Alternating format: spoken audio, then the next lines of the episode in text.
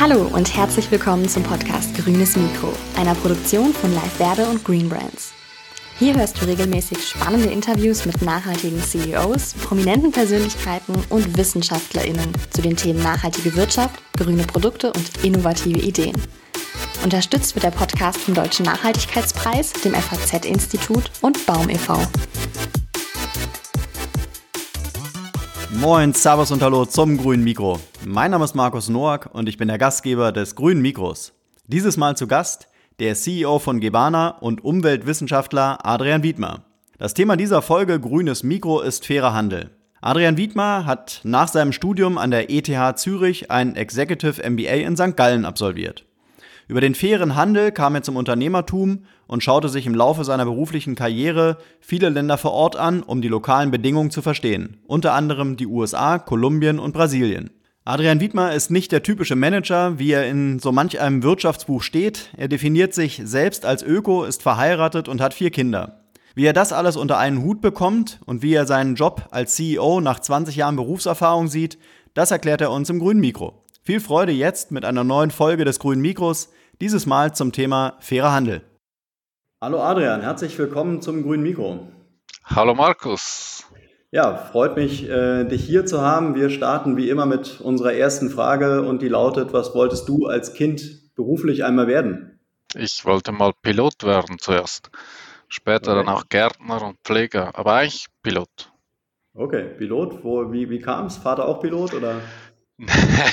Nein, ich glaube, es war das Fliegen. Das Gefühl zu fliegen, vielleicht zu steuern, aber ich glaube, noch mehr als steuern war, ging es ums Fliegen einfach. Okay, okay. Ein Pilot wäre jetzt wahrscheinlich heute nicht die, der nachhaltigste Beruf. Äh, Findest du ihn dennoch interessant oder hat es mittlerweile mit der Pilotaffinität aufgehört? es hat ein bisschen aufgehört, das ist schon lange her. Also fliegen tue ich eigentlich schon immer noch gern, aber nicht jetzt im wörtlichen Sinne. Okay, okay. Ja, was hast du denn mal ähm, in, ja, letztendlich wahrscheinlich in der Uni mal gelernt? Ja, ich habe äh, Umwelt-Naturwissenschaften ähm, studiert an der ETH. Ich, ich, war dann wirklich so ein, ein äh, Grüner Anfang der 90er Jahre. Und äh, später habe ich dann noch ein MBA gemacht an der HSG in St. Gallen. Okay, okay. Die, die St. Gallen, die man auch kennt, oder? Genau. Ja. Wie, wie waren da so deine Erfahrungen? Ist es wirklich so eine der Top-Unis, wie es immer heißt? Also ich fand die ETH schon topper als äh, die HSG, aber es fand die HSG auch sehr, sehr interessant und ich habe an beiden Orten äh, schon sehr viel gelernt einfach. Mhm. Auch sehr interessante Leute kennengelernt. Mhm. Was, was ist so dein Fazit? Was, was war das, was du mitnehmen konntest? War es das Netzwerk? War es das Wissen? Ganz unterschiedlich. Also an der ETH einfach eine solide naturwissenschaftliche Ausbildung und auch so das breite Denken äh, an den Umwelt-Naturwissenschaften. Und an der HSG habe ich dann natürlich das Ganze, einfach den, die, den Business-Überblick einfach gelernt, so diese Sicht auf ein Unternehmen, ganzheitliche Sicht, das hat mir da sehr gut gefallen und natürlich auch ein bisschen Netzwerk, aber eher war schon das der Austausch halt mit, mit äh, ähnlichen, also Leuten in ähnlichen Situationen, das auch sehr geholfen hat und ein bisschen die Sprache oder man lernt ja auch eine Sprache. Das ist bei den Naturwissenschaften dasselbe wie beim MBA dann. Es ist eine andere Sprache natürlich, aber es ist beides auch eine, eine Kultur. Mhm, mhm. Ist denn der Schlag Mensch, der aus solchen Unis hervorgeht, äh, gibt es da so einen, so einen roten Faden oder sind die Leute schon, schon divers? Ja, die sind natürlich sehr unterschiedlich. Was ich dann aber gemerkt habe in diesem, in der Entwicklung, ich habe dann von der ETH war ich so ein, ein, grüner Linker und dann über das Unternehmen wurde ich immer ein bisschen liberaler eingestellt und an der HSG habe ich dann doch auch gemerkt, dass es viel, fast ein bisschen traditionell schon um Klassen geht. Also manchmal geht es da nicht um Konzepte, sondern einfach um haben oder nicht haben und die mhm. politische Einstellung ist dann dementsprechend auch. Also das war für mich schon auch ganz interessant, abgesehen von den netten, interessanten Leuten zu sehen, dass es da wirklich schon so Standespositionen gibt einfach. Mhm. Also würdest du sagen, dass vielleicht auch so eine Uni wie die St. Gallen ähm, schon was Elitäres ist?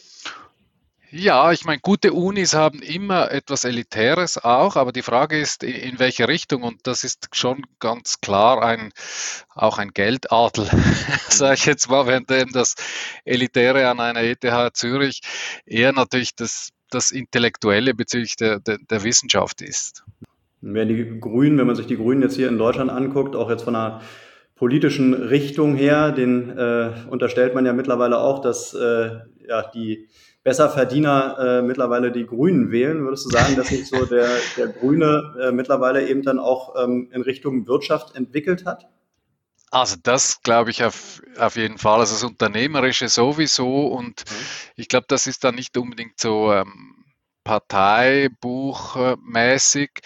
Ähm, und wenn man natürlich unternehmerisch tätig ist, dann wird man, ich glaube, da, da, muss man schon auch auf die Wirtschaftsfreiheit, das Liberale, das wird dann einfach stark. Und dann die gesellschaftliche Position ist ja eher auch eine der Frage der Umverteilung dann zum Beispiel. Was macht man mit dem verdienten Geld oder wie wird Macht geteilt oder was ist mit ähm, gesellschaftlichen Positionen und das hat dann, äh, ich, ich glaube, da kommt dann die Partei stärker rein oder eben Besitzstandwahrung hatte überhaupt nichts zu tun mit liberal zum Beispiel und das sind dann eher solche Positionen, denke mhm. ich. Und das erstaunt mich nicht, dass die Linken oder auch die Grünen ähm, auch unternehmerisch oder wirtschaftlich äh, aktiv ähm, sind oder ich, ich weiß jetzt nicht, wie das wahrgenommen wird, wie du das sagst, mhm. ähm, aber das, ich denke, das ist ja dann nicht eine Frage der Partei. Wie viel ist denn von deiner äh, grünen Gesinnung übrig geblieben? viel. Also ich denke, was mich motiviert, ist das Grüne, auch das, das Soziale, und das hat sich mit dem Unternehmerischen so vermischt. Und, und wie gesagt, für die HSG eine interessante Erfahrung, auch zu sehen, dass wenn es dann, ah, man stellt sich das dann vor, oder wenn, wenn jetzt wirklich, wenn was ist dann die Priorität am Ende? Und da habe ich schon auch dann gemerkt, dass mein Herz schon irgendwie auf der sozialen und grünen Seite in erster Linie äh, schlägt eigentlich. Mhm. So über, es ist eine Zugehörigkeit irgendwie, mhm. das Gefühl. Jetzt ähm, hast du mittlerweile ja wirklich schon eine spannende Karriere hingelegt. Ähm, nimm uns mal so auf die ersten Schritte nach dem Studium mit. Wo hat deine berufliche Karriere begonnen? Ähm, weißt du, was mich, mir gerade in den Sinn gekommen ist, was ich noch, noch sagen wollte? Eigentlich ist ja das Liberale, und das betrifft jetzt auch äh, mein Unternehmen, man tritt ja an mit einer Idee und die Frage, glaube ich, stellt sich dann, ist man am Ende hauptsächlich ein Unternehmen, also ändert man die Idee und, oder, was, oder ist man dann eben, und so sehe ich die Marktwirtschaft, wenn dann die Idee, eine soziale, ökologische oder was es auch ist, nicht funktioniert, dann ist man eben als Unternehmen dann auch wieder weg. Mhm. Oder und so, so, sehe ich das eigentlich. Aber wo es mich hingeführt hat, also ich habe da früher ganz viele verschiedene Jobs gemacht, aber als dann ernst wurde, dann war ich zuerst äh, Geschäftsführer von einer ähm, äh, Velo-Lobby-Organisation, also ProVelo in Zürich, und war dann aber auch schon ziemlich bald bei der Gebana gleichzeitig war da der erste Mitarbeiter und äh, seither habe ich dann da nicht mehr losgekonnt und habe dann immer mehr, immer weiter eigentlich mich bei der Gebana entwickelt. Also ich habe nicht viele Berufserfahrung, ähm, also eine diverse Berufserfahrung, aber nicht im Sinne einer Karriere. Äh, die habe ich eigentlich nur bei der Gebana gemacht. Mhm. Mhm. War es dir denn wichtig oder wie hast du für dich damals als äh, Student vielleicht noch und dann als Absolvent, äh, wie hast du für dich so diesen ähm, diesen Step oder diesen Meilenstein Karriere definiert? Wolltest du wirklich Karriere im, im urtümlichen äh, Sinn machen oder war es dir egal? Wo es nicht Na, Also überhaupt nicht. Ich hatte damals die Meinung, dass das Unternehmen sowas irgendwie wie grundsätzlich böse sind oder so. Also ich habe nicht so viel darüber nachgedacht, aber ich mhm. hatte keine gute Einstellung dazu und wollte für etwas äh, arbeiten, was ich interessant finde. Und ich kannte den, den Verein Gebana, deshalb hat mich da beworben. Und das ging dann sehr schnell, aber dass ich dann das eigentlich das Unternehmerische ähm, äh, sehr, sehr interessant gefunden habe und dann auch Beziehung zu meinem früheren, äh, ich, ich, hatte, ich hatte schon als Jugendlicher, Jugendlicher zum Teil so unternehmerische kleine Aktionen durchgeführt ähm, im Sportclub oder ich habe da dem, dem, Nachbarn seine äh, jungen Kirschlaubeeren ausgegraben und die dann auf dem Markt verkauft und so. Dann habe ich gemerkt, okay, ich, ich hatte eigentlich schon so ein bisschen ein Händlergehen mit, äh, mit drin. Das, das merkte ich dann erst im Nachhinein. Also angefangen habe ich äh, reine aus ökologischer und sozialer Motivation eigentlich. Also ich mhm. war ein, ein Jahr in Kolumbien, habe da in einem armen Viertel gelebt und im, im Urwald von Chocó mit diesen Leuten und ich war einfach schwer beeindruckt von dieser Armut und von diesen Problemen und ich wollte irgendwas tun. Und so bin ich dann äh, zu, zu diesem Thema Fernhandel, Verein gekommen und habe dann gemerkt, das wurde eine Firma. Da war ich dann der erste Mitarbeiter und das ist alles sehr schnell gegangen. Da war man dann pleite und irgendjemand musste da äh, Verantwortung übernehmen und dann beginnt das dann mit Fools, Friends, Family, vor allem Family bei mir. Ich habe dann das, mhm. das, Geld meiner Frau da direkt ähm, sie überzeugt und, und so wurden wir dann in, in kurzer Zeit eigentlich voll reingezogen und damit hat sich auch meine, meine Haltung geändert. Okay, okay. Jetzt hast du ähm, ja im Prinzip, ähm, du hast gerade gesagt, Verein, äh, Unternehmen äh, Gebana schon mal ähm, erwähnt. Ähm, ich glaube, in Deutschland äh, sagt äh, vielleicht vielen der Name gar nicht so viel. Ähm, 1973 äh, entsteht die Gebana als Bewegung für einen gerechten, gerechteren Welthandel. Ähm, das ist natürlich erstmal eine, ähm, ja, eine, eine Riesenvision. Ähm, wer hat denn das Unternehmen äh, ursprünglich mal gegründet äh, und woher kam diese Intention, sich äh, dem gerechteren Welt oder sich um den gerechteren Welthandel zu kümmern? Also die Gebana hat eigentlich so zwei große äh, Kapitel. Das eine war tatsächlich ein, äh, dann die Aktion als Verein. Das war zuerst eine Arbeitsgemeinschaft gerechter Bananenhandel. Da kommt auch Gebana dann her. Mhm. Und das hat angefangen, da gab es in den 70er Jahren einen Film über die Zustände auf Bananenplantagen oder generell auch in Produktionsstätten für unsere Produkte. Und das hat äh, dann ziemlich äh, Wellen geschlagen. Das wurde vorgeführt in einer äh, Kirchgemeinde oder an verschiedenen Orten. Und da gab es äh, also eine Gruppe Frauen, die haben einfach gesagt, das können wir jetzt nicht so sein lassen und wollten darüber diskutieren. Und da hat sich dann die, die waren so, polar, also nicht polarisiert, sondern eigentlich elektrisiert oder einfach äh, ähm, aufgewühlt von diesem Film, dass sie gesagt haben, wir wollen mehr wissen. Und da ging es zunächst ums Wissen, was, was läuft da überhaupt und warum ist eine Banane eigentlich billiger als ein Apfel.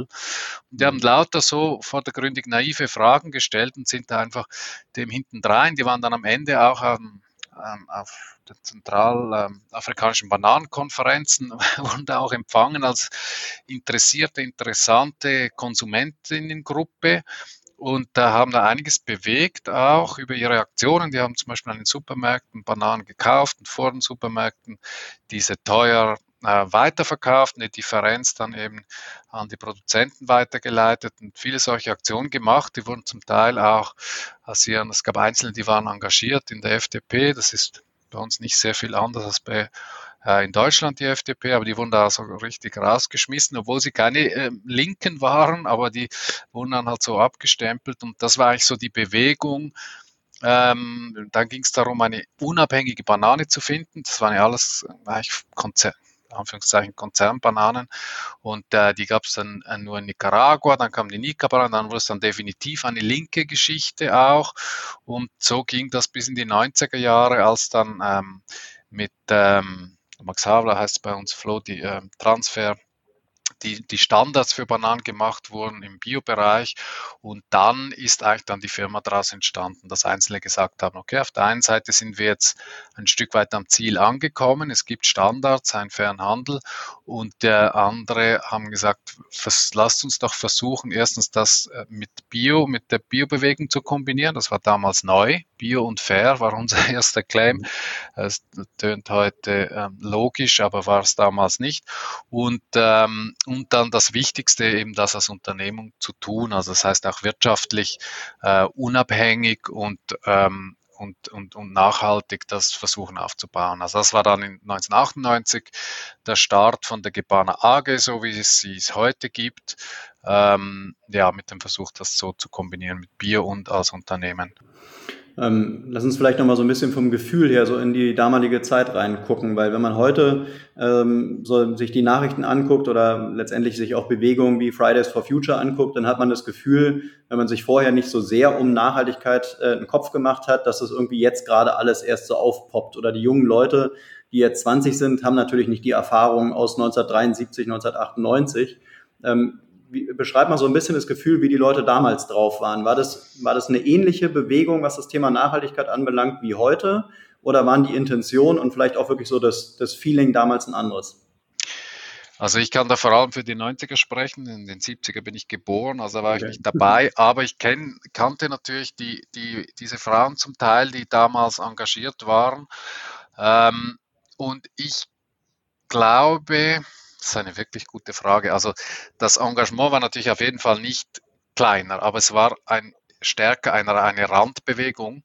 Also die wurden noch stärker natürlich marginalisiert oder waren Außenseiter. Aber es gab genau damals, das ist ähnlich wie beim Feminismus, der wurde ja auch nicht gestern erfunden. Mhm. Und, und es gab sehr engagierte ähm, Positionen, Leute. Ich habe das Gefühl, es war das Thema Gerechtigkeit, auch materielle Gerechtigkeit, ein bisschen mehr im Zentrum, weniger äh, wie heute immer stärker die Fragen der Identität im Vordergrund sind, sondern wirklich das Materielle, also die Armut und die Ungerechtigkeit dahinter. Und dieser Motor eigentlich zu sagen, dass irgendwas ist falsch, wenn es so arme Leute gibt und wir sind so reich, ähm, da wollen wir was tun. Und das glaube ich, war in den 70er, 80er so das ganz vordergründige Motiv. Zum Beispiel Ursula Brunner, eine der Gründerinnen, hat immer gesagt, jetzt in den Gesprächen, es, es gibt diese Zertifiziererei auch, das ist ein Stück weit ein Ablasshandel. Es geht um Gerechtigkeit und das ist ja so ein klobiges Wort, das dreht sich einem fast verstopft eins so irgendwie, aber das ist eben dieses, äh, ja, an diesem Punkt, wo man sich reiben kann. Also ist es dann äh, gerecht, ist es eben nie, oder? Das ist ein mhm. ständiger Antrieb und eine Motivation. Ähm, ja, das war im Vordergrund. Wie ist das jetzt anders als heute? Heute ist es eher, ist es viel näher einer Massenbewegung, mhm. Glaube ich. Es passiert auch dann mehr. Ähm, äh, es ist vielleicht auch professioneller, mehr vielleicht auch schneller von den Medien und auch gepitcht und so weiter. Ähm, und deshalb vielleicht manchmal die Gefahr oberflächlicher oder schnelllebiger, aber natürlich ungleich, umgekehrt auch wirksamer, weil es eben wirklich schneller, schneller im Zentrum der Gesellschaft ist. Mhm. Und bei den 90ern, mein, so meine Zeit, äh, manchmal habe ich das Gefühl, es wären alles genau die gleichen Themen. Oder? Die kommen jetzt, als wären sie neu, aber das wusste man schon alles. Aber der ja. große Unterschied ist eben, dass es heute ähm, mehrheitsfähig ist oder an der Grenze zum Mehrzweck, das ist schon extrem motivierend, finde ich persönlich. Also, dass mhm. da jetzt eine Riesenkraft drin ist. Mhm. Also würdest du schon sagen, dass es heute auch immer noch um Gerechtigkeit geht? Ähm, also ich finde absolut. Also wir haben, es, es geht, es geht, also für mich auch persönlich ist die Hauptmotivation eigentlich immer noch diese und auch eine materielle und deshalb ist auch der Handel sehr gut geeignet dafür. Ähm, wir haben intern manchmal diese Diskussion, ist ganz interessant. Die jungen Leute, die zu uns kommen, die sind, sind viel stärker auch motiviert über eben auch äh, so Identitätsfragen, sei es jetzt äh, feministische oder auch ganz unter, unterschiedlicher Art und und es gibt da ganz viele Dinge, wo man sich auch engagieren könnte. Und wir führen dann das manchmal wieder zurück in der Diskussion und sagen, okay, aber unser Thema ist Gerechtigkeit materiell gemeint und Handel. Wir können nicht alles. Aber das ist, das hat sich geändert, glaube ich. Auch der, der Diskurs da in, diesem, in dieser Hinsicht, das ist, finde ich, sehr interessant. Aber persönlich unbedingt und als Firma ist das für uns im Vordergrund, inklusive auch der Einsicht natürlich, dass das ist ein Begriff, also daran kann man sich ewig abarbeiten. Das wird nicht oder nie erreicht werden. Mhm. Jetzt ist ja euer Top-Thema eigentlich so der nachhaltige bzw. faire Handel. Ähm, was macht für dich persönlich fairen Handel aus? Hm. Ähm, also es, es, sind die beiden Begriffe oder fair und Handel und, und statt fair ist eben gerecht äh, ein ziemlich guter Punkt, weil es ist so dieses, dieses diese Ungerechtigkeit, dieser Antrieb, etwas tun, so nicht assistenzialistisch oder auch nicht, wir haben ein Label und dann haben wir endlich ein gutes Gewissen, sondern einfach äh, das prozessorientierte etwas bewegen in die richtige Richtung. Und dann der Handel ist eben, dass man das praktisch tun will, also nicht, äh, nicht einfach helfen, so oder auch nicht auf einer strukturellen oder politischen Ebene, sondern sagen, wir handeln. Und man, darin sieht man ja auch immer den Wert im, in den Produkten der anderen. Und sagt, okay, wir, ihr habt Produkte, wir wollen die abkaufen, wir wollen die so handeln, dass es äh, auch allen etwas bringt. Ähm, das ist für mich der faire Handel. Und mittlerweile geht es einen Schritt weiter, glaube ich, für, für so kleine äh, Pionierorganisationen wie uns, nämlich äh, die Frage zu stellen, was ist eigentlich im Handel selber vielleicht? Was kann man Neues ausprobieren? Ähm, wie, es ist ja auch in einer Marktwirtschaft nicht so, dass alles immer gleich sein muss, oder? Sondern man kann durchaus neue Konzepte ausprobieren. Ich glaube, damals in den 70er war es das Thema überhaupt, in den 90er ging es darum, das als Firma zu tun und heute versuchen wir den Handel ähm, überhaupt ein bisschen zu hinterfragen und sagen, okay, wie kann man, wie kann man den Handel selber anders betreiben, so dass er eben die, diese Ziele erreicht oder einfacher erreichen kann, weil alle wollen ja das, zumindest sagen sie auch alle. Und, äh, und es ist so verrückt, dass das an vielen Stellen dann nicht einfach ist. Es ist ziemlich schwierig, das fairer oder besser zu tun. Und da wollen wir ein bisschen auch Konzeptfirma sein oder Beiträge leisten in diese Richtung. Also das mhm. finde ich so ein weiterführendes des Themas des Fernhandels. Mhm. mhm. Jetzt ist natürlich Handel ein, ein Riesenbegriff äh, und äh, ja, viele wissen wahrscheinlich gar nicht so, was, was der Handel äh, alles so beinhaltet. Ähm, wenn man jetzt den, den Handel aus Nachhaltigkeitsgesichtspunkten ähm, betrachtet, ähm, dann denke ich mal, ist der an, an vielen Stellen, äh, Stellen wirklich kritisch zu be betrachten. Ähm, angefangen beim weltweiten Transport eben, Globalisierung sind alles äh, Riesenthemen, die irgendwie die Nachhaltigkeit ähm, schwer machen. Würdest du sagen, dass ähm, beispielsweise der weltweite Transport äh, zu jeder Zeit, zu jedem Ort letztendlich auch ein, ein Umweltproblem ist? Und wenn es ein Umweltproblem ist, wie kann man es den Griff bekommen?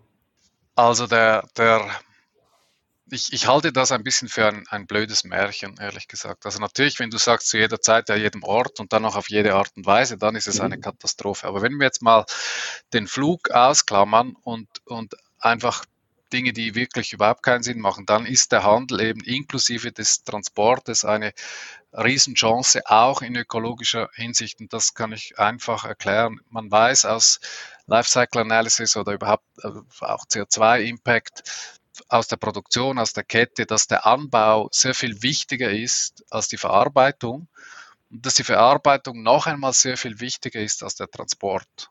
Da kann man jetzt mhm. daraus ableiten, dass wenn im Anbau, der so viel wichtiger ist als der Transport, etwas verbessert werden kann, zum Beispiel weil das Klima im Süden eben besser ist oder weil mehr Handarbeit äh, oder mehr Biodiversität in der Produktion ist, dann ist es sehr viel interessanter, das dort zu tun, zu transportieren, als bei uns in der Schweiz, sage ich jetzt kritisch, mit subventionierten Traktoren, ähm, da alles äh, selber machen zu wollen. Also das ist ein zu guten Teilen na nationales Argument.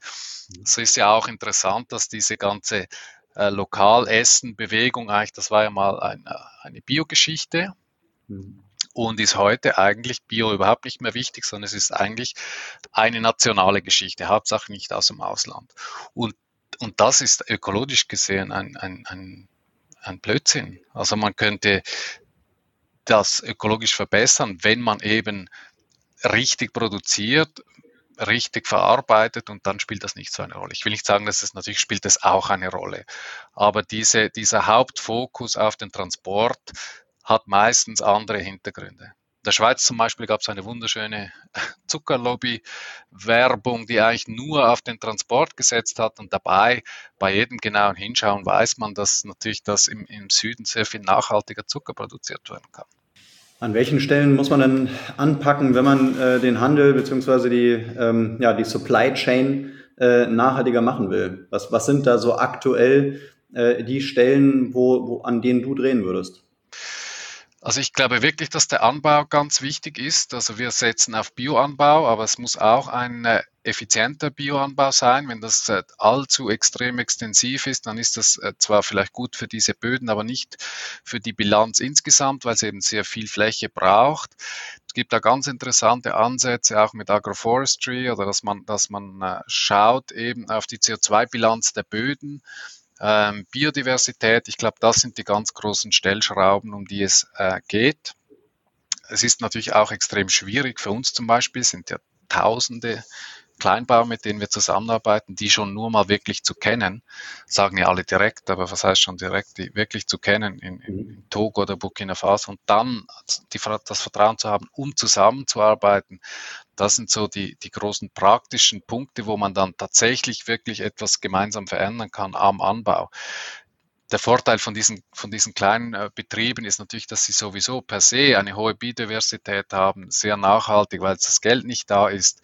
Aber das ist natürlich dann kein Argument, um, um nicht sehr viel zu verbessern. Aber das sind von mir aus gesehen die großen äh, Stellschrauben. Und dann ist das Interessante natürlich, den Handel direkter zu machen, vor allem deshalb, weil man dann auch viel besser kommunizieren kann. Also der das Problem in unserem System ist ja, der, der Kunde, die Kundin ist König und ein König, der aber keine Ahnung hat, ist natürlich nicht ein guter König. Und, mhm. und der hat mehr Ahnung oder sie hat dann mehr Ahnung als Königin, wenn sie eben näher dran ist an der, an der Produktion. Das ist in unseren Ländern direkt oder direkt vom Bauern hier natürlich sehr viel einfacher, aber das gilt überall. Und dann geht es darum, eben die Naturkönigin werden zu lassen und, und ein bisschen umzudrehen, zu sagen, okay, jetzt ist Ernte, jetzt gibt es Überfluss, ihr dürft auch durchaus mal zu viel Mango haben oder Äpfel oder was es dann ist, spielt keine Rolle. Dieser Überfluss kann man lustvoll ausnutzen und das ist sehr viel ökologischer,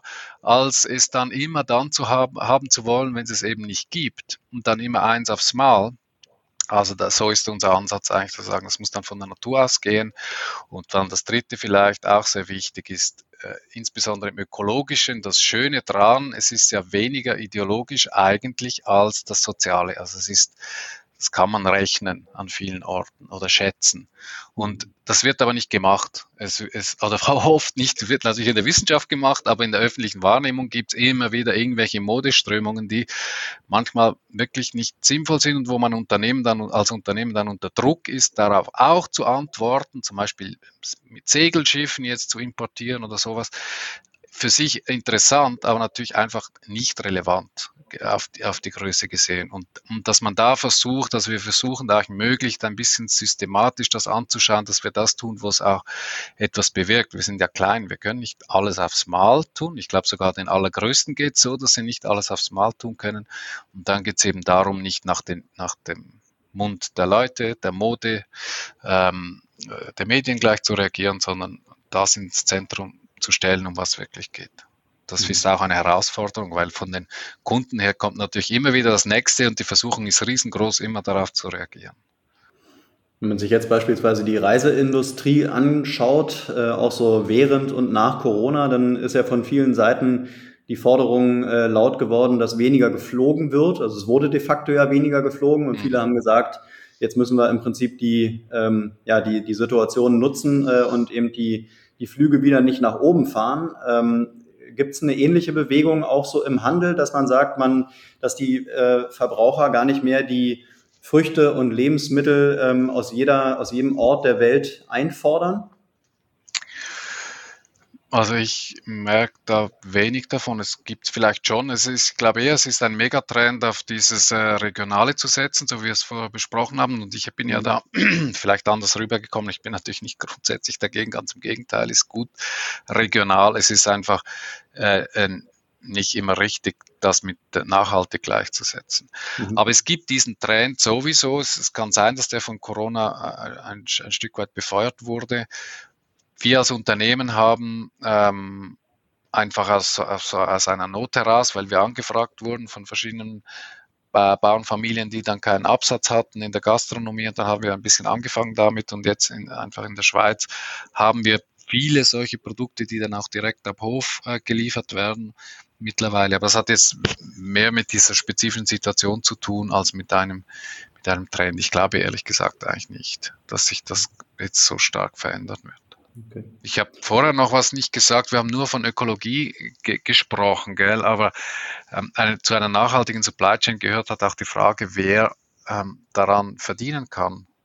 Und unser Ansatz ist da zweifach, dass wir einerseits versuchen, Jobs zu schaffen und sei es auf dem Feld oder in der Verarbeitung ähm, und auf der anderen Seite als Unternehmen teilen. Also dass wir Konzepte versuchen zu entwickeln, wo man halt einen Teil des Umsatzes zusätzlich teilt, weil ja die am Anfang der Handelskette immer nur den kleinsten Teil haben, dass man dann am Ende der Handelskette einen Teil nimmt und zurück an den Anfang schickt oder dass man eben den Gewinn teilt ähm, und so eigentlich zu einer Party, also einer zwar gewinnorientierten, aber dann äh, in der Konsequenz partizipativen ähm, Ansatz der Unternehmen wird. Aber kann man denn äh, so einen Ansatz, kann man den wirklich äh, groß ausrollen, dass der wirklich für eine ganze Industrie funktioniert, weil ich meine, die Bewegung, äh, die gibt's ja hier und da. Wenn man sich die ganzen Kaffee-Startups anguckt oder sowas, die mhm. fliegen ja dann eben in die Erzeugerländer, gucken sich an, wie geht's den äh, Kaffeebauern äh, vor Ort und versuchen dann eben genau diese diese Lieferketten äh, am Ende des Tages fair zu machen. Ähm, aber wenn man das im großen Stil macht, äh, ist das möglich? Ich glaube schon. Und ich glaube, da gibt es manchmal so Dinge, die sind, da, an die hat man sich einfach gewohnt, dass nämlich die, die Prozentmargen immer von unten nach oben äh, hochgerechnet werden und, ähm, und dass das nicht integriert ist von, von, der, von der Preisgestaltung her, das muss überhaupt nicht so sein. Das hat mit Marktwirtschaft oder unserem System direkt nichts zu tun.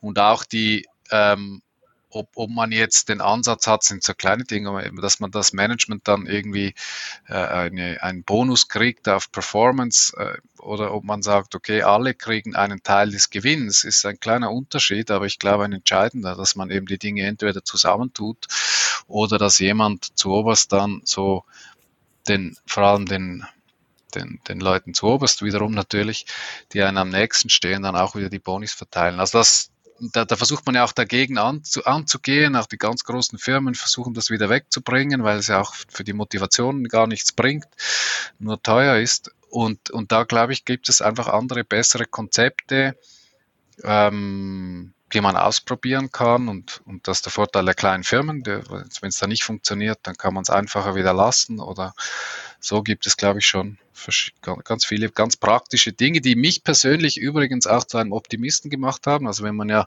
sich für Ökologie interessiert oder soziale Fragen, dann wird man schnell ja depressiv und, und wenn man aber dann schaut, und das ist das Schöne im Unternehmerischen, es gibt so viel zu tun, so viel gute Dinge und es gibt so viele interessante Firmen. Ähm, ja, also da glaube ich, da haben wir eben erst angefangen. Hm.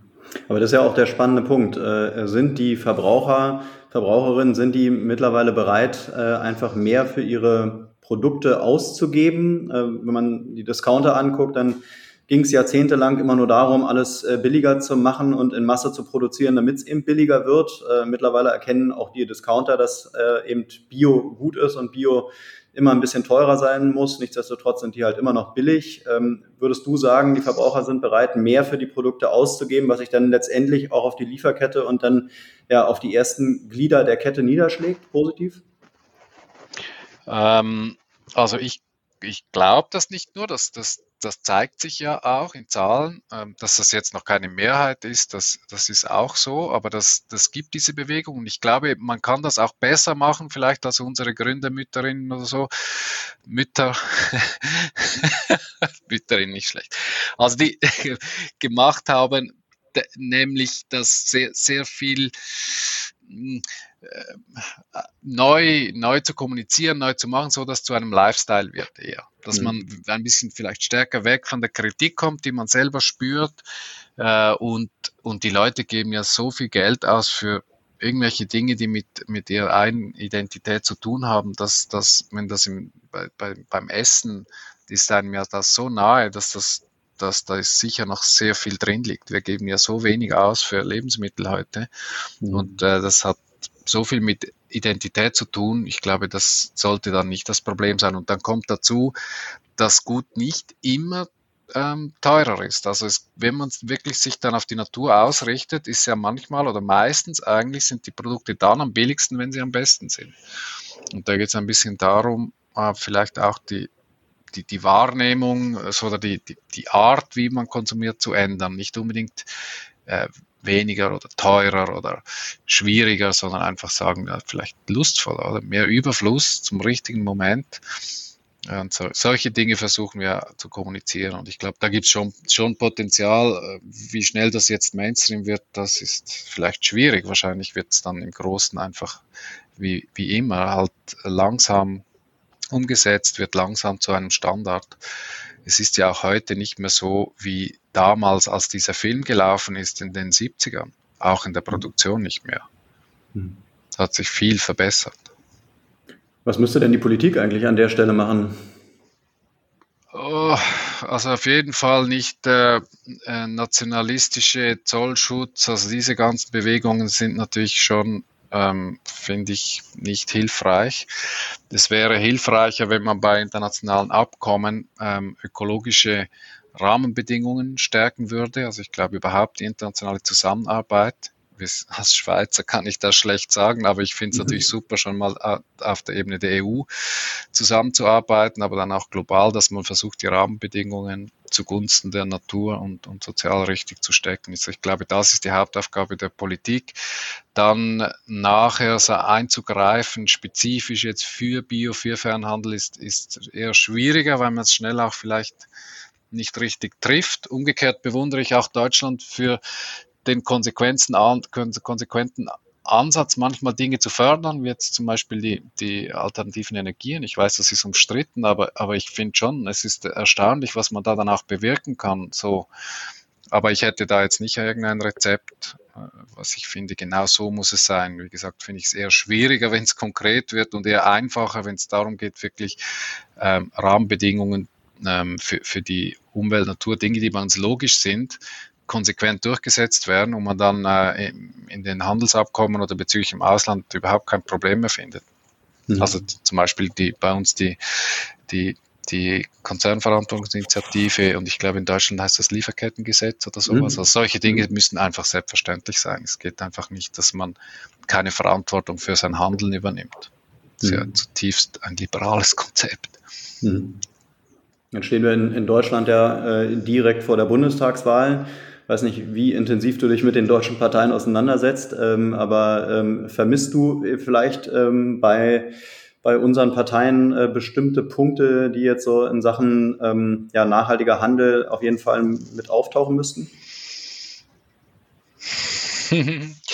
ähm, ja, also ich, äh, ich äh, be bewunderte eigentlich auch die bisherige ruhige Handpolitik und ich finde es aber ganz cool, dass jetzt äh, links und grün da vielleicht tatsächlich noch einen Zusatzschub, ähm, mindestens dass diese Diskussion ist, äh, vielleicht äh, möglich eine mehr, also wie sagt man, eine, eine eine Koalition bilden könnten mhm. und dann eigentlich wirklich da für, für das Klima äh, noch einen großen Schub passieren kann. Ähm, was inhaltlich, das ist, finde ich schwierig. Ich weiß nicht so mhm. genau, wo, wo jetzt äh, das dann spezielle Auswirkungen hätte. Aber ich sehe umgekehrt, ich war damals, muss ich zu meiner Schande gestehen, äh, Anfang 90er Jahre gegen die EU in der Schweiz aus grünen Gründen, weil wir dachten, wir sind eigentlich weiter. Mittlerweile muss man sagen, wir sind in vielen Dingen eigentlich ähm, hintendrein als Schweiz mhm. und deshalb ähm, glaube ich schon, also ich bin ein, ein großer EU-Befürworter geworden, zu sagen, man, man muss gemeinsam diese, diese äh, Lösungen finden. Ich glaube, Deutschland spielt da eine, eine ganz gute Rolle, also aus Distanz, habe ich das mhm. Gefühl.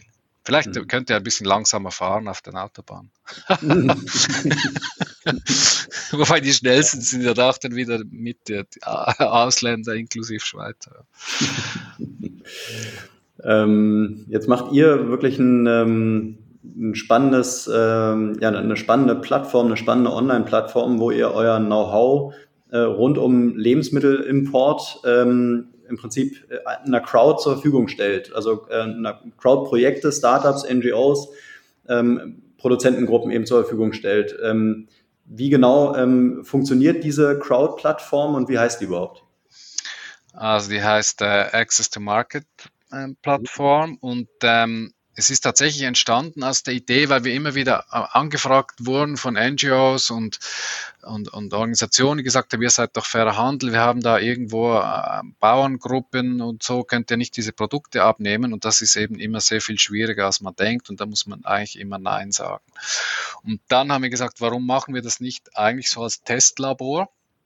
Dass wir äh, solche Produkte dann online stellen und sagen, wie viel braucht es eigentlich für einen ersten Import, wie machen wir das gemeinsam und das ist dann ein Learning für diese Organisation. Und äh, für uns ist es, es ist in dem Sinne nicht gratis, weil wir, wir wollen dann die Kontakte, oder? Also das heißt, wir, wir arbeiten dann mit Startups oder NGOs zusammen und die helfen dann beim Vermarkten dieser, zum Beispiel ein Palette, 500 Lieferungen ähm, da arbeiten wir dann gemeinsam und Sie lernen dann eigentlich, wie das läuft mit dem Export, die Bedingungen für den Import und Feedback der Kunden. Und, ähm, und, und wir profitieren dann eigentlich vom Marketing oder von Kontakten. Und das funktioniert ganz gut. Es sind nicht alle also es, es, scheitert auch immer wieder mal, aber es gehört eben dazu. Man, man, denkt manchmal auch viel zu einfach. Hier sind Bauern, die haben ein Produkt, so schwierig kann es nicht sein, aber es ist eben schon ziemlich schwierig, ein Produkt dann auf den Markt zu bringen. Und wir sind ja auch als westliche Länder so verwöhnt, dass es alles irgendwie schon zehnmal gibt. Ähm, ja, also das ist das Konzept dahinter, so dieser, dieser Tausch, eigentlich so eine, eine Lernerfahrung. Manchmal wird sogar eine richtige längerfristige Supply Chain draus, aber, aber häufig auch nicht oder man kann ein Produkt testen oder so. Ich mhm. weiß nicht, ob das klar wurde. Ja. ja. Das also heißt, es ist ein Plattformgeschäft in dem Sinne, oder? Es geht immer ein bisschen um Kontakte und Marketing und dahinter aber die Hardware dahinter ist schon, dass wir dann den Import, Verpackung, Vertrieb äh, übernehmen. Mhm, mhm. Also euer Anspruch ist ja auch so ein bisschen äh, sozusagen das nachhaltigste Produkt zu entwickeln. Ihr betrachtet dabei die gesamte Wertschöpfungskette. Ähm, ich habe mich dabei äh, ähm, gefragt, welche Rolle spielen eigentlich dabei jetzt noch so Akteure wie Bauern? Äh, in der Vergangenheit, klar, hat vor Jahrzehnten hat der Bauer eine große Rolle gespielt.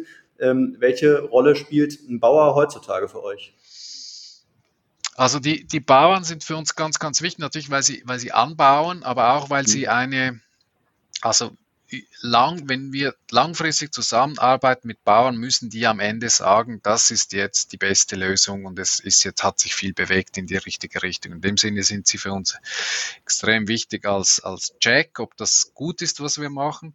Und es ist auch sehr wichtig, was wir vorbesprochen haben, vom Anbau her, ist natürlich, was der Bauer tut oder nicht tut, hat am meisten Impact auf, mhm. auf, auf die Umwelt. Und in dem Sinne sind sie enorm wichtig.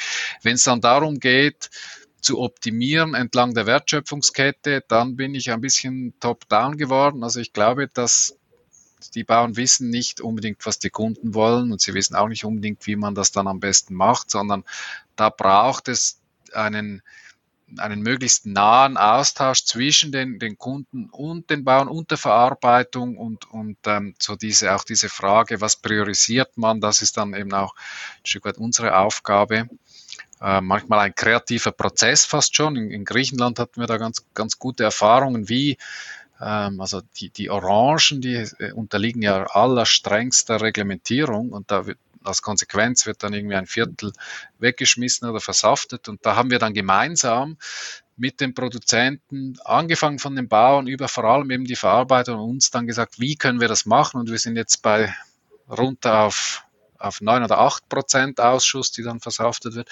Und da muss man schon fast die, die, die Regeln der EU dann äh, stretchen oder brechen oder umgehen. und ganz viele kreative Prozesse sind da drin und die kann man nicht, also das, das kommt nicht vom Bauer her, sondern im Gegenteil, dort sind, die sind so getrimmt, einfach das zu machen, was, was alle machen, dass das im Gegenteil manchmal ein, ein Riesenwiderstand ist, weil die das nicht glauben, dass man Dinge ändern kann.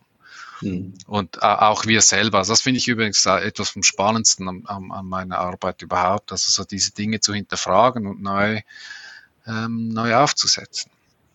Mhm. Und das heißt jetzt The Real Oranges. ja. Jetzt sind ja auch Bauern heute äh, nicht mehr äh, ja, ähm, so wie man Bauern äh, damals im Prinzip kannte. Ähm, eigentlich sind Bauern heutzutage fast kleine BWLer geworden mit, äh, mit starker technischer Ausstattung ähm, und ja auch eigentlich wirtschaftlichen Kennzahlen. Ähm, wie, ähm, wie intensiv arbeitet ihr denn mit den Bauern zusammen? Also ähm, schult ihr die Bauern auch? Äh, sagt ihr denen auch irgendwie äh, Trends, worauf die sich einstellen können? Oder wie muss man sich so diese Zusammenarbeit ähm, zwischen den Bauern, aber auch vielleicht den lokalen Produktionsbetrieben ähm, und euch vorstellen?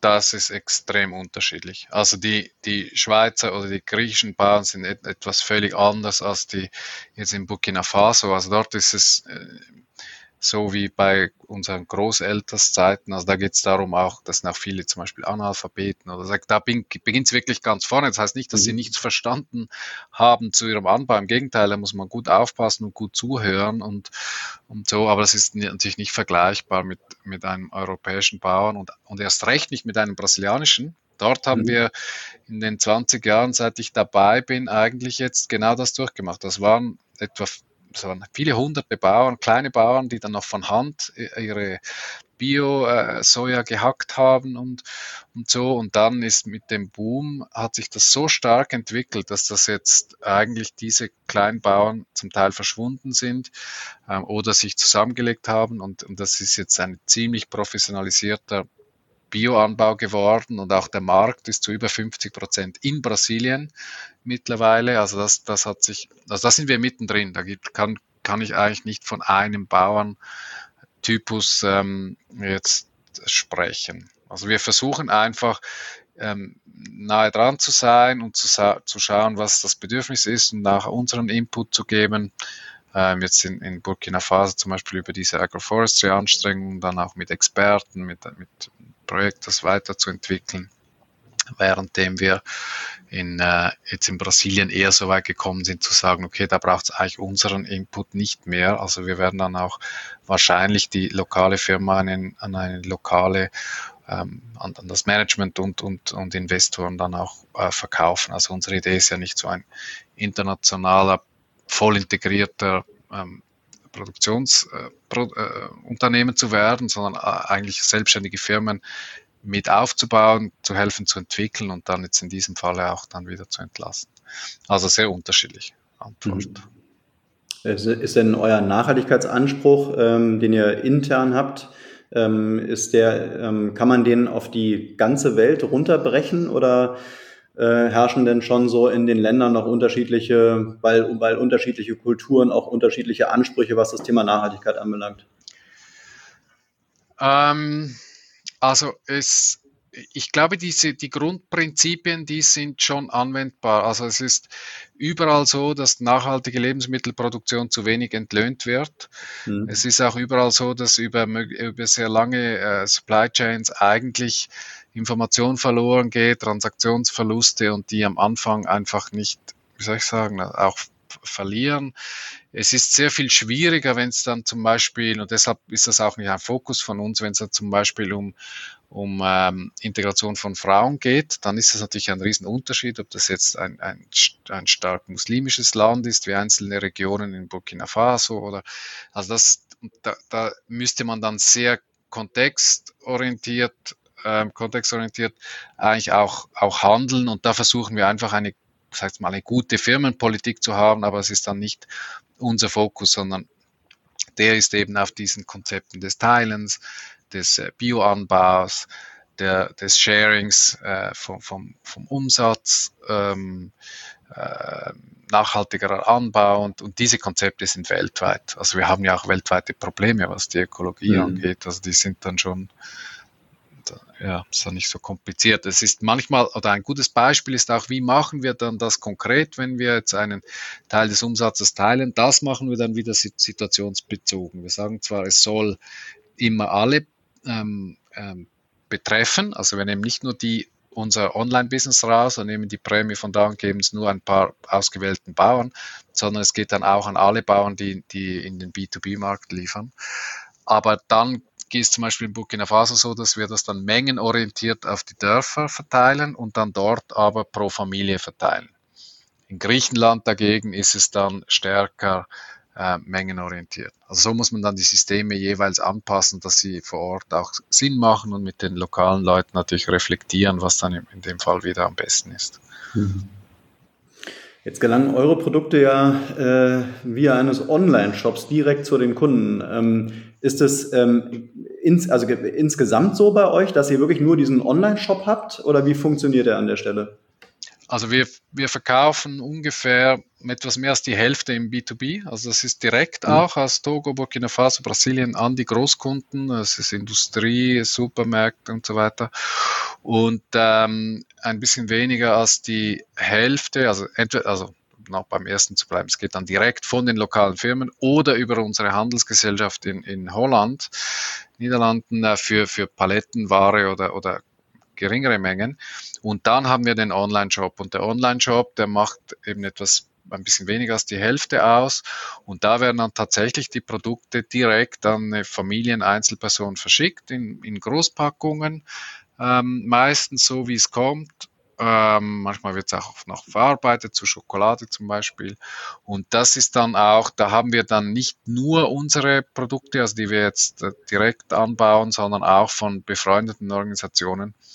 Ähm, ja, und das Konzept ist eben dort auch, dass es, wir haben zwar Lagerprodukte, aber viel wird dann auch nur saisonal geliefert, wenn dann eben die, äh, die Produkte reif sind da erwarten wir relativ viel von den Kunden, dass sie sich auch anpassen auf diese Systeme. Mhm. Aber ist das ein, ein, nur ein B2B-Online-Shop oder auch B2C? Nee, das ist B2C. Okay. Also der, der Online-Shop ist eigentlich nicht, es gibt, es gibt auch natürlich so unverpackt Läden zum Beispiel oder auch ähm, andere Bioläden, Hofläden, die dann bei uns einkaufen. Aber der größte Teil sind eigentlich Privatkunden. Hm. Das heißt, wenn ich jetzt als Privatkunde mir ähm, die nachhaltige Ananas bei euch kaufen will, wie würde ich da vorgehen? Dann gehst du in den Shop und schaust, ob das schon bestellbar ist. Das ist immer nur ein, äh, ist nicht das ganze Jahr. Da kannst du es, wenn es jetzt nicht zur richtigen Zeit ist, kannst du es vormerken und dann äh, mhm. wirst du dann informiert. Wenn es wieder aktuell ist, dann kannst du es vor, kannst du es äh, vorbestellen. Dann wird so eine ungefähre Lieferung angegeben und dann kommt das dann direkt, in dem Falle von Togo, dann äh, eine ganze Kiste mit, äh, sind glaube ich acht Ananas ähm, und die werden dann direkt frisch von Togo ohne Umwege direkt zu dir geliefert. Und da kriegst du mhm. vorher ein E-Mail, es kommt jetzt, aber das ist ein bisschen schwierig, oder wenn du die Party genau am Tag XY hast, können wir dir dann nicht garantieren, dass das genau am Tag vorher ankommt. Das ist so der Preis, der zu zahlen ist dafür, dass es eben direkt ohne Umwege frisch ähm, und so weiter funktioniert. Wie, wie gewährleistet ihr denn den Nachhaltigkeitsanspruch, den ihr habt? Kann man da irgendwie äh, Haken setzen? Man will nur, ähm, keine Ahnung, nur Fairtrade haben oder ähm, ist der Online-Shop einfach generell schon, hat er schon so, so einen hohen nachhaltigen Anspruch, dass alle Produkte nachhaltig sind? Ja, also der Ansatz ist schon der, also wir machen nichts, was nicht sinnvoll ist. Wir haben äh, über 90 Prozent Bioprodukte dort, wo sie es nicht sind, ist meistens äh, ist es nicht sinnvoll oder es ist in Umstellung. Ähm, und, und fair ist eigentlich alles, was nicht heißt, dass alles Fairtrade zertifiziert ist. Mhm. Aber wir haben ähm, alle unsere Produktionsstandorte sind, ähm, äh, sind äh, wie heißt schon wieder, Transfer, Flow, sag ich, heißt bei uns Maxala, äh, zertifiziert und auch biozertifiziert. Also die sind alle zertifiziert. Ähm, wir in, in unserem Verkauf stellen wir das weniger in den Vordergrund, weil wir sagen, wir wollen eigentlich nicht, dass die Leute das Gefühl haben, das ist fair, weil das bedeutet dann immer auch ein, ein, ein Aufhören zu denken. Und, und es ist interessanter zu sagen, mit welchem Ansatz wird es eigentlich gehandelt. Dass wir wollen eigentlich, dass die Leute uns und wie wir es tun, hinterfragen und sehen und dann aber darauf vertrauen, dass wir das dann auch ähm, richtig tun. Und natürlich kann man jederzeit nachfragen und auch die Firmen besuchen. Also das ist alles nicht das Thema. Aber wir wollen mit den Kunden zusammen eigentlich etwas verändern und nicht denen jetzt einfach so ein gutes Gefühl verkaufen. Hm. Jetzt lass uns doch äh, zum Ende hin nochmal so ein bisschen einen Zukunftsausblick machen. Äh, was denkst du, wo der Handel, der nachhaltige Handel noch so in, in Zukunft ähm, ja, hingehen könnte? Was, was könnte sich noch so Grundlegendes verändern, was wirklich ähm, im, im Kontext der Nachhaltigkeit nochmal richtig was ähm, ja, was, was in, im positiven Sinne bewirken könnte. Also wir haben vieles schon gesagt. Ich glaube, das Allerwichtigste ist, es gibt tausend Ansätze und wir brauchen die alle. Also mhm. wir, es ist auch interessant, wir, wir haben natürlich auch, wir wollen auch immer die Besten sein, die Ersten, wir haben nicht gerne Konkurrenz, aber eigentlich müssen wir dann immer zurücktreten und sagen, doch, eigentlich wollen wir genau das. Mhm. Und ähm, und es ist eben nicht die Frage, welch ist jetzt das noch ein bisschen fairer oder das noch ein bisschen fairer oder hier noch ein bisschen besser, sondern es geht darum, als viele kleine Fische gegen die großen anzutreten, die definitiv dann eben nicht ökologisch oder nicht fair sind und da bessere Konzepte zu entwickeln. Also ich glaube, das ist das Interessante, das Beste, das Lustvollste auch am Ganzen. Und dann ähm, glaube ich, wird unterschätzt zu fragen, was äh, macht Sinn ähm, eben im, Ökologischen haben wir gesagt, wo, wo ist die, wo ist eben die, was sind die Ressourcen richtig ähm, angewendet und nicht immer auf den nächsten Zug aufzuspringen. Und da sehe ich den Anbau. Es geht um den Anbau. Ähm, ja, es ist nicht so, ich, ich habe jetzt nicht so das Rezept, gell, um sozusagen, ich glaube, genau das muss es sein. Mhm. Ähm, ich ich glaube auch nicht an die an die Revolution in diesen Dingen. Ich habe ich hab das Gefühl, wir müssen einfach wirklich ähm, das ganz ganzheitlicher denken. Und ich finde es äh, umgekehrt ein bisschen ein, ein, Problem, dass wir uns jetzt so vernationalisieren, in, auch in diesen Themen. Das finde ich ganz schlecht. Mhm. Auch sozial nicht gut und auch ökologisch nicht gut. wir müssen die Fragen offen stellen. Sagen, okay, was, was, wie müssen wir das für die Welt lösen? Nicht für, äh, keine Ahnung, Bayern oder mhm. St. Gallen. Mhm. Aber wenn man dir jetzt so zuhört, dann äh, glaube ich, kann man auch sagen, dass du eigentlich den Status quo jetzt so im Handel, äh, im, im Kontext der Nachhaltigkeit auch gar nicht so schlecht findest, oder? Hm, also ich, ich bin in dem Sinne nicht ganz so, also es gibt ja Leute, die denken, es wird alles immer schlimmer und das teile ich mhm. nicht. Ich glaube, es hat zumindest seit die Bananenfrauen angefangen haben, so hat man ihnen damals gesagt, hat sich sehr viel schon auch zum Guten gewendet und was überhaupt nicht heißt, dass es ganz viele ganz schreckliche, üble Dinge gibt, wie, wie Abholzungen, wie Ausbeutung, wie Landgrabbing wie und so weiter. Und das heißt, es gibt, äh, es gibt ganz große Baustellen, aber ich glaube, es gibt ganz viele gute Ansätze. Und wo ich dann auch wieder das teile mit dir, ich glaube nicht, ich glaube, das Handel ähm, ist, ist ein Teil der Lösung und nicht ein Teil des Problems. Mhm. Ähm, aber natürlich spielt dann die, die Musik in der Frage, wie, oder zu welchen Rahmenbedingungen, wer mit wem, wer profitiert und so. Und ich, und ich glaube aber, wir sollten diese Dinge praktisch angehen und praktisch lösen und nicht, ähm, nicht verzweifeln in den großen, äh, im, im, im, großen Bogen, oder? So denken, ah, was kann man überhaupt tun? Dabei kann man so mhm. viel tun. Was sind denn noch so deine, deine privaten und vielleicht auch die äh, Ziele von Gebana? Ja, also das ist, das ist schon für mich nicht mehr so richtig trennbar, aber es ist äh, jetzt in Trennung begriffen und in dem Sinne ist es wieder zusammen. Also beruflich werde ich meine, meine CEO-Rolle jetzt äh, abgeben, also wir sind auf der Suche, okay. kann sich also bewerben. ich werde mich dann äh, im, im, Verwaltungsrat ähm, als Chairman ähm, äh, engagieren und, und mich um, um das, was ich am besten kann, kümmern. Ähm, und dann hoffe ich, dass privat ähm, irgend, ähm, soll ich sagen, das Schicksal mir sinnvolle äh, Möglichkeiten gibt, dann diese frei werdende Zeit und Energie ähm, auszufüllen. Im Moment ähm, brauche ich aber ein bisschen Zeit, glaube ich, um dem Raum zu geben zunächst für die Gebana und dann auch für mich persönlich. Also ich habe keine konkreten Ziele. Mhm. Und es war aber immer so, dass da immer was Spannendes kommt. Mhm. Also in dem Sinne ist es für mich eine sehr interessante Zeit. Ich war jetzt 20 Jahre lang in, in dieser Position und ich glaube, es ist auch für das Unternehmen ganz gut, wenn wir jetzt ähm, wir haben jetzt jedes Jahr ungefähr irgendwie knapp 25 Prozent zugelegt im Schnitt. Und wenn wir das jetzt so weitermachen, dann wird das noch einmal ein ganz anderes Unternehmen, das, glaube ich, auch andere Fähigkeiten braucht, als jetzt meine ähm, da speziell sind. Also das, das ist auch für die Gebaner, glaube ich, ein, ein guter Moment und ziemlich spannend, was da kommt. Mhm. Uns hören sicherlich viele Leute zu, gerade, gerade junge Leute, Studenten vielleicht noch oder äh, die halt ähm, auch gerade mit ihrem Studium schon fertig sind, die mal gerne so in deine Fußstapfen äh, treten würden und dann auch irgendwann mal CEO werden möchten. Äh, würdest du, jetzt haben wir anfangs über dein, über dein Studium gesprochen, würdest du jetzt nach 20 Jahren CEO-Erfahrung sagen, es hat sich gelohnt oder sagst du, man muss nicht unbedingt CEO werden?